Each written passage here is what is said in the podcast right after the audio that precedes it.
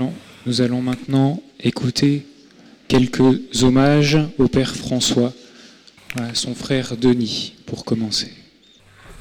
Oui, je suis Denis Touvard et j'ai l'extrême chance d'avoir été le frère de François. Nous sommes réunis cet après-midi dans une circonstance inattendue et douloureuse pour nous tous, le soudain décès de mon frère, très cher François. Nous avons l'extraordinaire chance d'avoir la foi et nous trouverons la force dans celle-ci et dans les grâces que le Seigneur nous donne pour surmonter cette épreuve. Je voudrais tout d'abord m'adresser à vous, Éminence. Je me, je me, joins à papa et à maman pour vous remercier de présider et de concélébrer la messe des obsèques de François. À vous tous, très chers prêtres, au Père Pierre, Pascal, Franck, Benoît, Cyril et bien d'autres pour avoir été si bons pour lui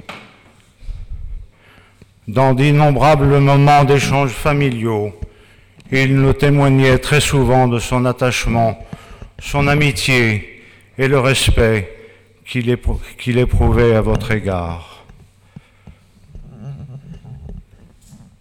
À toute la communauté de l'Emmanuel, qui a été déterminante dans le choix de François d'avoir accepté l'appel de notre Seigneur au sacerdoce, et pour votre soutien permanent dans son développement spirituel.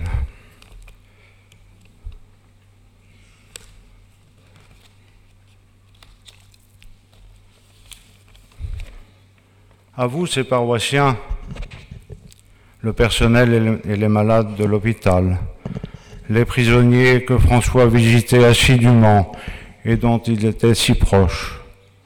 J'ai eu la chance en août dernier de rencontrer quelques-uns d'entre vous il était évident que des liens très solides et profonds vous liaient.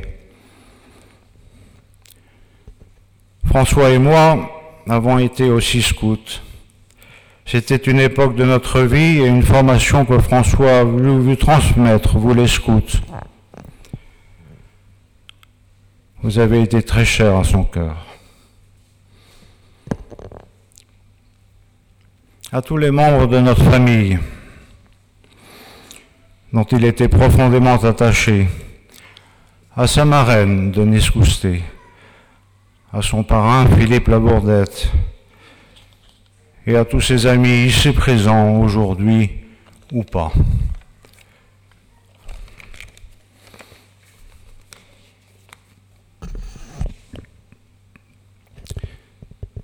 Mais c'est à vous, très cher papa, très chère maman, que je m'adresse tout particulièrement aujourd'hui durant ce, ce moment éprouvant et douloureux. François et moi avons grandi ensemble et étions très proches. De personnalités très différentes, nous avons tous les deux bénéficié de la meilleure éducation que des enfants puissent espérer recevoir de leurs parents. Cette éducation a été basée sur des principes et valeurs simples, mais fondamentales, à un développement spirituel, au respect et à l'amour de notre Seigneur et du prochain. François a reçu l'appel du Seigneur. Il aurait pu l'ignorer. C'est un choix très personnel. Et je suis convaincu que l'amour et la façon dont nos parents nous ont élevés ont été déterminants dans son choix. Du plus loin que je puisse me rappeler, François a toujours été heureux, joyeux, doté d'une rare bonté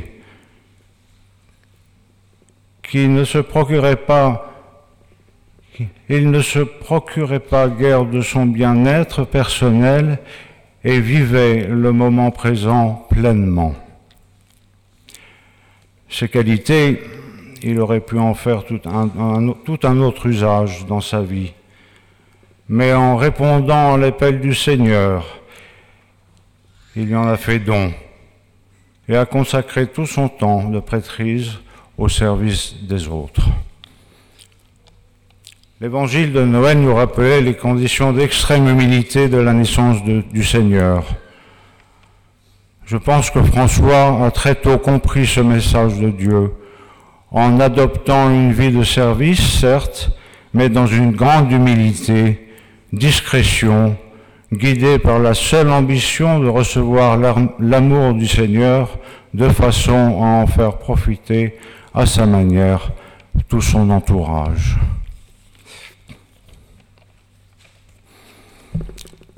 François est la seule personne de notre famille, de sa génération, à avoir été ordonné. J'évoque aujourd'hui les très nombreuses vocations religieuses qui l'ont précédé dans notre famille. Puisse dans les générations à venir que d'autres entendent et répondent à l'appel du Seigneur pour que l'amour infini de Dieu pour son peuple soit mieux compris dans notre monde d'aujourd'hui. François, tu viens de rejoindre notre frère aîné Rémi. Nous comptons sur vous pour nous guider et nous, assister dans cette épreuve. Dans la certitude que le Seigneur t'a déjà accueilli auprès de lui, demandons-lui de nous bénir tous ici présents.